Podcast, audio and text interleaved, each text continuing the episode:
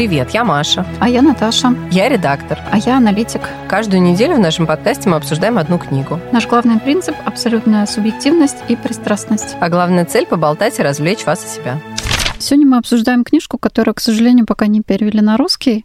Она да. называется по-русски «4000 недель. Тайм-менеджмент для смертных». По-английски «Four Thousand Weeks. Time Management for Mortals». Ее написал Оливер э, Беркеман. Это журналист, я так понимаю, ну, то есть колумнист, который в свое время вел колонку про продуктивность. Видать, долго вел и да. кое-что понял. И вот э, что конкретно он понял, он рассказывает в этой книжке. Книжка выпущена в 2021 году, совсем недавно. Там есть отголоски про пандемию. Да. Так написано. что она вполне, вполне актуальна и можно использовать. Давай про основную мысль сначала, а потом мы просто пройдемся по идеям, которые нам оказались созвучны. Вот я должна сказать, что я книжку прослушала где-то неделю тому назад и практически залпом. И как только я перестала ее слушать, я тут же почти забыла, о чем была книжка, но... Не-не, ну ты как бы успела еще, не забыв, о чем книжка, сказать, что нам надо обсудить ее в подкасте. Да-да-да, это была моя идея. Мне показалось, что она очень успокаивающая и как бы вселяющая надежду, что все не так уж плохо в нашей жизни. Это первое, а второе, она, мне кажется, реально подходит для тех времен, в которых мы сейчас находимся. Да, она вообще нам подходит. Да. Вообще, давай основная идея. Да, значит, основная идея в следующем. Автор когда-то писал колонку про эффективность. И, собственно говоря, не зря ее писал, потому что он очень сильно стремился к тому, чтобы сделать свою жизнь максимально эффективной, как, собственно, большинство из нас. То есть как вот настроить свою жизнь так, чтобы максимально разобраться со своим туду-листом, как сделать максимальное количество дел за день, как упихнуть весь список дел в 40-часовую рабочую неделю и так далее, и так далее. Пробовал для этого различные там инструменты, и, в общем, про это все писал.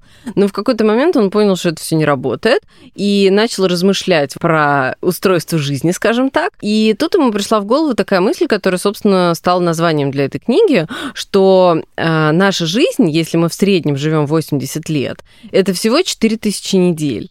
И вот 4000 э, недель это все то время, которое у нас есть. И мы можем попытаться сделать эти 4000 недель э, либо максимально эффективными, либо просто максимально приятными. Дальше он рассуждает о том, почему не получается э, вот эта вот эффективность, вообще зачем она нужна, что это такое, откуда она взялась, как люди жили раньше, как люди вот с индустриальной революцией все больше и больше ускорялись, ускорялись, ускорялись, и в конце концов пришли к вот этим бесконечным спискам дел, э, к тому, что нужно вот все успеть, все успеть, как можно быстрее решить все проблемы, все вообще проблемы, чтобы потом наступило некое светлое будущее, в котором не проблем наступает. не будет, да, все списки будут закрыты, ты и все такое. А оно не наступает, потому что вот это состояние это просто смерть. Можно прожить свои 4000 недель вот в этой гонке за э, закрытием списков дел, а можно просто немножко остановиться, немножко замедлиться, действительно распределить свои приоритеты, выбрать то, что тебе наиболее интересно, созвучно, и просто принять тот факт, что на самом деле закрыть списки дел невозможно. Это было краткое содержание. Сейчас мы то же самое, сейчас будет по кругу. Ну и дальше он просто объясняет, как это сделать. Вот. А, да, еще как это сделать. Ну да, почаще гладить кота, и вообще все будет. Давай, у нас есть понравившиеся идеи. Давай начнем все-таки вот со списка дел, что все не впихнуть. И он это объясняет тем, что как только он начал отвечать на все письма, которые приходили ему, так называемая zero inbox, он заметил, что писем стало приходить больше. Чем быстрее вы на них отвечаете, тем больше их к вам прилетает. Ну да, потому что вы получаете репутацию человека, который быстро отвечает на имейлы, значит, есть надежда, что что бы вам ни написали, вы в любом случае ответите, и поэтому можно бомбардировать вас бесчисленным количеством имейлов. Ну и это как бы, если экстраполировать на всю жизнь, то это в целом всегда так, что наиболее эффективный человек всегда больше всего занят, станет, потому что, ну, нет такого, что ты вот закончил какие-то дела, и у тебя нету больше новых дел. Чем быстрее ты заканчиваешь свои дела, тем быстрее в твоем списке появляются новые. То есть, на самом деле, это некий парадокс, который приводит... Приводит выглядит... к повышению по карьерной лестнице. Это да, но при этом это выглядит так, что э, чем больше дел ты включаешь в свой список и выполняешь, тем больше появляется новых. И да, вот эта карьерная лестница, это, конечно, правда, но опять же он возвращает нас к чему? А действительно ли карьера это то, что вы хотите и что вам нужно? А деньги приятно.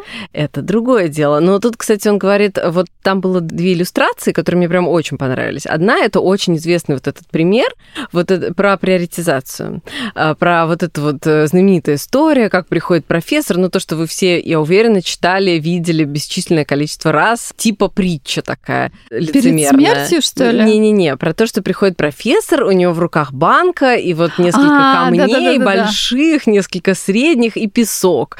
И вот он достаточно, автор достаточно извительно вот это все пересказывает, и когда ты это читаешь его пересказ, ты понимаешь, что он абсолютно прав. Что вот, значит, вот эти сидят студенты, которые, видимо, абсолютно тупые, и он им говорит, как вот эти вот все камни и песок уместить, э, значит, в, вот в эту банку. И эти тупорылые студенты сначала сыпят песок, а потом пытаются камни туда впихнуть. И у них не получается. И тогда с такой снисходительной улыбкой этот профессор, значит, сначала запихивает большие камни, потом в промежутке запихивает средние, а потом засыпает все остальное песком, и вот так вот у него такого мудреца и такого все получается. Но на самом деле, как вот пишет автор, это полное мошенничество и вранье, потому что профессор принес эту банку и эти камни уже заранее зная, что, что туда, туда все влезет. Да. да. А по большому счету, если это в качестве иллюстрации приоритизации твоей жизни, ну, вообще-то, как бы, может быть, у тебя больше трех больших дел или больших приоритетов, которые ты хочешь уместить в свою жизнь. Может быть, э, помимо, не знаю, работы, семьи там и, не знаю... Марафона, пробежать марафон, не знаю, да. там что-то еще сделать, выучить 33 языка, добиться в карьере чего-то и родить, ну, непременно там пять детей как минимум. Ну да, ну то есть получается, Можно что... Э, да, что у тебя нет такого, что вот у тебя всего три приоритета, и больше ты не можешь себе добавить приоритетов. А в этом примере получается, что ну реально, вот у тебя три больших камня и все.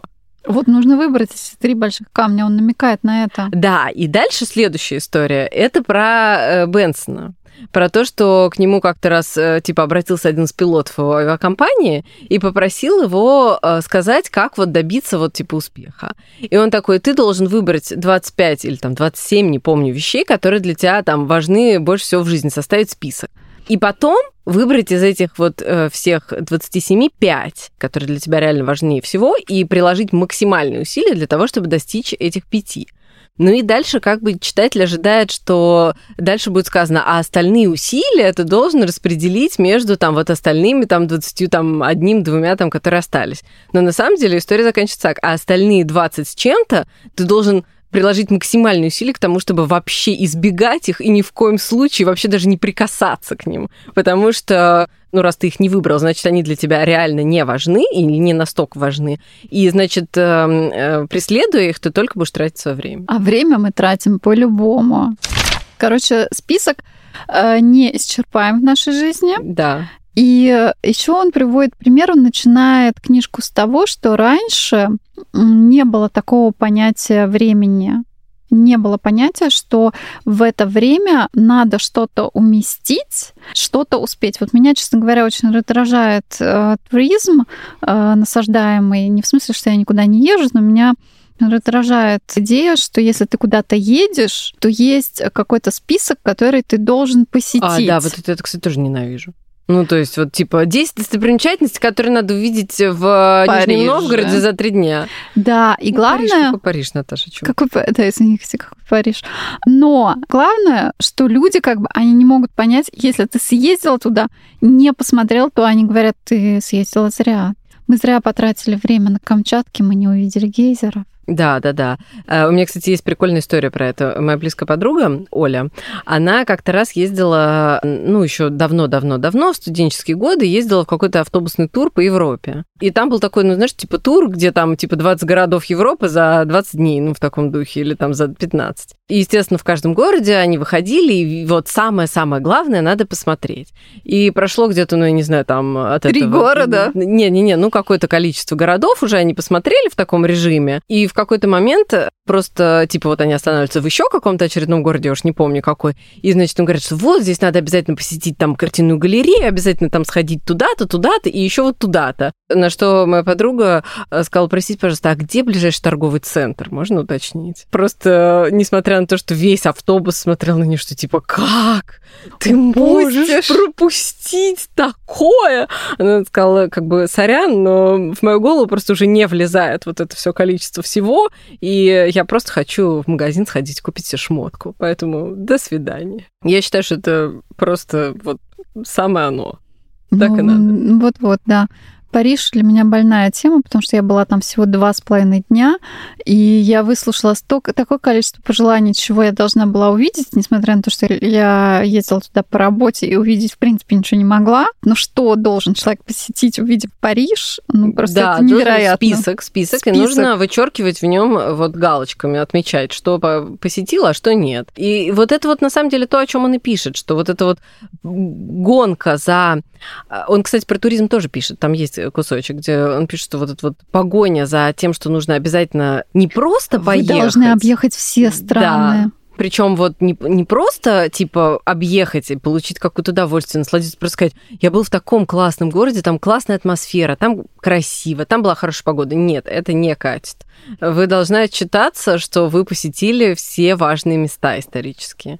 И... Иначе ваш отпуск прошел зря. Да. Вы зря отдохнули. То есть, а он как раз и говорит о том, что отпуск, вот мы уже забыли о том, что такое отпуск просто ради того, чтобы расслабиться, отдохнуть и ничего не делать. Когда вы последний раз лежали на диване и слушали книжечку? Вот я сегодня. Ну да, вот в этом духе.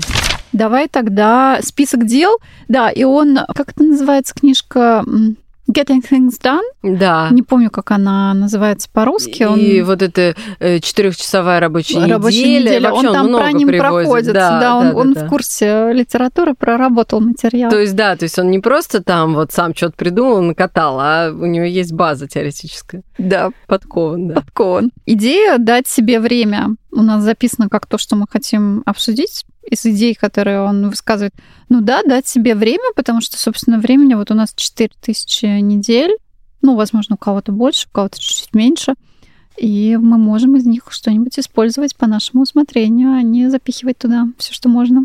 Ну да, вот, то есть он адвокат идеи того, что нужно действительно выбрать то, на что ты хочешь тратить свое время, не потому что так вот общество диктует, или там какие-то твои, какие-то, не знаю, установки от родителей или еще от кого-то, или еще от кого-то, а просто вот сам выбрать и тратить свое время на то, на что действительно ты хочешь его потратить. Мне кажется, вот пока главное не замирать на этапе выбора, а то так можно израсходовать вот. очень много недель. Это еще, кстати, одна тема. Вот это то, что мне про отношения очень понравилось. Давай тогда к отношениям перейдем. Расскажи. Ну, там вот мне прям очень понравилось, потому что в современном обществе это действительно актуальная история, что ты знакомишься с людьми в, не знаю, там, приложениях для знакомств, э, их куча, и ты каждый раз вот думаешь, нет, я как бы не буду вступать в отношения вот с этим человеком, он вроде ничего, но как бы, а, а вдруг, вдруг найдется кто-то, кто получше, да. И давайте еще подождем, и еще подождем. И в итоге получается, что вот это время, которое, как тебе кажется, ты как бы что-то выбираешь и ищешь, на самом деле ты проводишь э, в одиночестве и в состоянии неудовлетворения, потому что ты не в отношениях, ты один, ты э, в постоянном вот этом вот поиске, постоянно в каких-то сомнениях и так далее, вместо того, чтобы это Влечься тем, что есть. Да, причем это как бы он не говорит о том, что это, это не означает, он сразу ну, понимает, что следующий аргумент будет, вы типа соглашаетесь на меньше. Это вы не соглашаетесь на меньше, это вы выбираете между тем, чтобы быть одному как бы что лучше, или быть в отношениях с тем конкретным человеком, который в данный момент вот у вас есть. Это не, не меньше, а это, ну, типа, некий выбор, который вы делаете. Либо вы выбираете быть с этим человеком, либо вы думаете, что для, в данном случае для вас лучше быть одному. И как бы вот нужно понимать, что это не поиск там чего-то лучшего, а именно выбор. Но этот выбор многие делают вот не только в плане отношений, а, например, ой, каким спортом я хочу заниматься, ну вот я хочу вот этим, но до этого ехать два часа. Ну, позанимайся тем, что за углом. Ну, собственно, иначе ты вообще ничего не делаешь. Ну да, вот-вот-вот, это как раз о том, и, о том и речь, что иначе ты вот, то же самое, что и с отношениями, иначе ты просто не в отношениях. И это да, это часто. И это часто и в работе люди что-то ждут, какой-то там, не знаю, магической компании, которая так увлечет. Вот что-то меня работа, сори, работодателя, мне все очень нравится, но э, с возрастом я чувствую, что работает хорошо, но вот на сто процентов увлечение нет, ну да, так вот он и говорит, что в этом поиске идеала вы просто тратите время, а надо коммититься к тому, да. что есть, и стараться извлечь из этого максимальное удовольствие. Даже не столько удовольствия, мне кажется, что, ну вот если там в плане работы, что, ну вот даже мы записываем, и на работе точно так же. Тебе же не может нравиться все сто процентов. Даже все книги, которые мы читаем, иногда хочется сказать, ну, автор, ну давай, ну, ну, ну, ну сколько можно вообще тянуть? Надо побыстрее. Точно так же с работой. У тебя есть какие-то части, которые, ну, тебе не нравятся. Например, э, письма, переписки, а частично там расчеты, еще что-то нравится. Ну, короче, стопроцентно не может все подходить. Ну да, я, кстати, еще в какой-то книжке, я уже сейчас не помню, тоже какой-то нонфик я читала, и там как раз тоже про это говорили, что типа если, ну, из серии 80% того, что вы делаете, вам нравится, у вас идеальная работа. Ой, ну мне казалось, что на 50 надо да, соглашаться. Вот, ну, так вот, это идеально. А как бы если там меньше, ну, типа, все отлично просто. Да-да-да, так что не ждите, не ждите идеала. И тоже относится, ну, и как бы к тому, что вот э, к отношениям, да, я вот, мы когда с Наташей сейчас перед записью обсуждали, я вспомнила вот эту старую историю про, тоже такую притчу, как бы, да, про то, что, типа, э, пожилую пару спрашивают, как им удалось столько лет прожить в браке, а они, типа, там, 50 плюс там лет прожили. И они отвечают, что просто мы поженились в то время, когда было принято не выбрасывать сломанные вещи, а чинить. И вот он тоже, собственно говоря, об этом пишет, что как бы нужно коммититься настолько, чтобы пытаться ну, довести, довести дело, до конца. дело до конца, а не бросать на полдороги. И там очень хороший, кстати, пример он приводит по поводу того, что, типа, вот вы, допустим, стали фотографом. И вы, типа, выбираете, какие э, направления, ну, фотографии вам, чем вам заниматься. Вот нужно себе представить, как будто вы садитесь на автобус, вернее, находитесь на автовокзале. И вот там куча рейсовых автобусов, которые э, на протяжении какого-то времени идут все по одному маршруту, а потом этот маршрут немножко расходится. И вот вы, значит, э, садитесь, например, на один из автобусов, который э, для фотографов, которые занимаются, ну, я не знаю, там, пейзажной съемкой, как я не знаю, там не разбираюсь, ну, примерно, да. Вы, типа, едете на этом автобусе три года, потом вы сходите, даете свои работы какому-нибудь там э, человеку, который там оценивает их, какому-нибудь галеристу, там еще кому-нибудь, он говорит, что, сорян, ну, твоя работа как бы не супер, есть много похожих, уже есть там вот в этом стиле, и у меня уже такие есть, спасибо, не надо. Ну и вы, чертыхаясь, э, возвращаетесь на такси обратно на автобусный вокзал и садитесь в другой автобус. Э, вот. А вместо этого, ну и типа через три года приходите к тому же результату. И как бы единственный выход из этого порочного круга – это остаться на чертовом автобусе. Окей, через три года вам скажут, что типа не супер, а если вы продолжите заниматься тем же самым, то через шесть лет, кто знает, возможно, вам скажут, что вы гений. Да, надо подождать. Мы это знаем после иньяза. Если вы все еще не говорите через год на языке, пусть еще пять. Да, конечно, так и есть. Мне мой сын это часто говорит. Типа, легко, когда я ему говорю, что там объясняю домашку по-немецки, он говорит, легко тебе говорить, ты говоришь на немецком, как на родном. Я говорю, дружочек, знаешь, сколько лет я его учила? Да, немецкий дался нам не так легко, не так легко, как кажется. Так, отношения мы обсудили. У нас остается такая мысль, как life sucks. Все проблемы не решаются в этой жизни, они у вас всегда останутся. Да, на самом деле вот это тоже мысль. Я, когда читала эту книжку, я очень часто вспоминала Наташу, потому что Наташа, на самом деле, довольно часто мне это говорит. И я еще тогда, ну, когда вот это вот думала, я понимала, почему ты эту книжку выбрала и решила, что нам надо ее обсудить. Потому что действительно, когда мы с тобой обсуждаем какие-то жизненные там неурядицы и так далее, ты довольно часто вот эту мысль высказываешь насчет того, что, ну, как бы, да, в жизни бывают проблемы, все не решить. Мы просто э, пашем дальше. Да, да, в общем, то, что жизнь вас разочарует, мне кажется, это стопроцентный вариант, и она нон-стопом это делает, и нельзя с этим ничего поделать. Автобус менять нельзя, уже надо Да, надо, надо уже ехать. ехать на автобусе. Ну, просто тут э, идея не в том, что э, мы все такие фаталисты, смиримся с тем, что все плохо, и будем, э, значит, в трауре дожи- доживать оставшиеся дни. Нет, на самом деле в принятии того, что всех проблем мира не решить, а надо просто продолжать планомерно это делать, в этом есть некое освобождение от этой вот гонки за тем, чтобы решить все. Как бы просто примите тот факт, что все не решишь. Да, и главное, что старость неминуема. Нам На этой радостной ноте мы можем закончить. Ну, в целом, я должна сказать, что книжка реально мне понравилась. Она не длинная, она хорошо написана, достаточно живым языком. Она просто гениально написана. Он Да. не просто так получал разные, как я понимаю, премии за качество текстов. Ну, в общем, если сравнивать с другой нонфикшн книгой, которую мы прочитали э, в этом сезоне, она намного живее и интереснее. Ну и, честно говоря, я даже могу сказать, что я из нее почерпнула. Может быть, просто можно сказать, что я недостаточно интеллектуальна, чтобы постичь всю э, гениальность э, концепции антихрупкости, возможно. А возможно, просто дело в том, что реально эта книжка как-то намного жизненнее, полезнее, приятнее читается, и в целом она классная. И она дает надежду, ты права. Ну и плюс она очень качественно написана. У него есть и хронологический пласт рассмотрения, и какое-то деление очень разумное по главам. Ну, он гениально пишет. Ну, в общем, мне тоже очень понравилось. Ну и вот я говорю, что самое главное, что эта книжка, она как бы не пропитана никаким типа фальшивым оптимизмом, но при этом она как-то так вот построена, что ты ее читаешь и думаешь, ну ладно, окей.